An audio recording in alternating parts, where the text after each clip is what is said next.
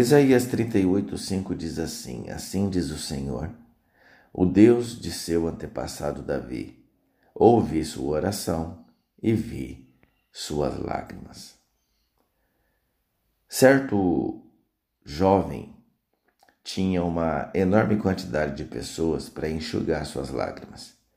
Ele tinha duas irmãs mais velhas que colocavam ele, vamos dizer assim, debaixo de suas asas.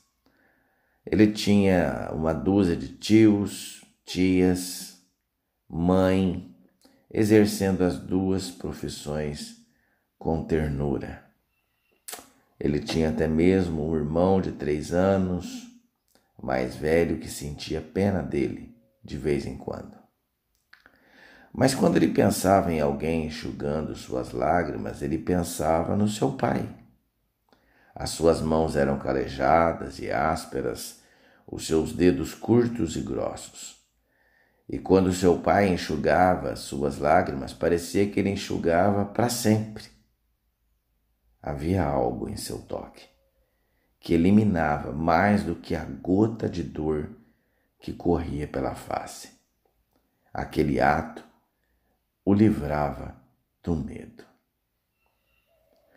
O Evangelho de João diz que um dia, ou melhor, João em Apocalipse diz que um dia Deus enxugará as suas e as minhas lágrimas. As mesmas mãos que estenderam os céus tocarão a minha e a sua face. As mesmas mãos que formaram as montanhas acariciarão o meu e o seu rosto. As mesmas mãos que formaram as montanhas acariciarão os nossos rostos. As mesmas mãos que se encurvaram em agonia quando os cravos romanos as perfuraram, um dia tomarão nelas o meu e o seu rosto e varrerão para longe as nossas lágrimas para sempre. Pense nisso. Oremos. Em o nome de Jesus, ó Deus, nosso Pai, teu amor carrega seus fardos, os meus fardos, e leva minhas cargas.